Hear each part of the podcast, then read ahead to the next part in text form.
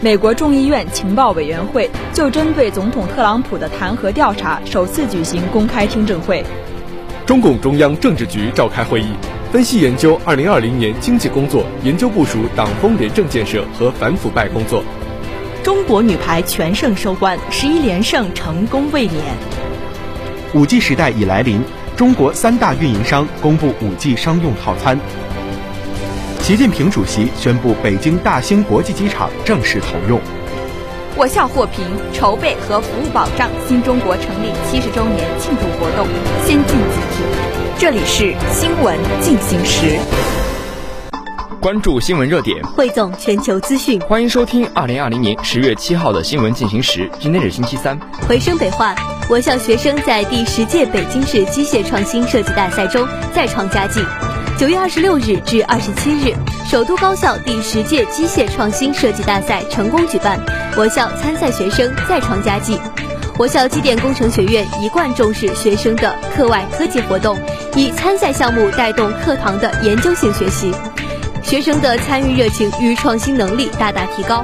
本届大赛中，因受疫情影响，学生时间紧、任务重，指导老师和同学们共同努力，克服了重重困难。期间得到了学校教务处、学工办、基建处等各部门的大力支持，保证在有限时间内完成了作品制作，在比赛中取得了很好的成绩。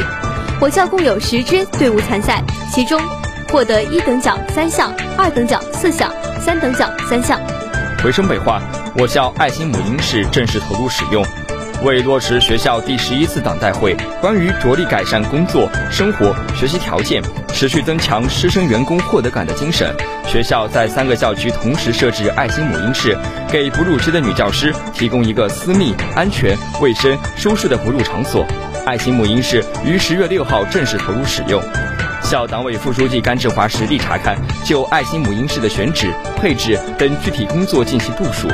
根据我校三个校区的具体情况，在昌平校区管委会和其区办的大力支持下，校工会、国资处、后勤保障部、后勤集团等部门通力合作，将东校区保卫小楼二零一四、西校区教学楼三零二、昌平校区第一教学楼 B 座二楼 B 二教师休息室设为爱心母婴室。一直以来，学校努力做好暖心工程，积极解决教职工的困难。爱心母婴室的开放，体现了学校对女性教职工的人文关怀。学校将持续关注女教职工的需求，将爱心母婴室打造成为女教职工的温馨之家。下面是今明两天的天气预报：今天多云，最高气温二十摄氏度，最低气温十摄氏度；明天晴，最高气温二十二摄氏度，最低气温十一摄氏度。以上就是今天节目的全部内容。编辑杨子清，播音沈秋怡、张振欧，导播潘雨燕。感谢您的收听，我们下期再见。再见。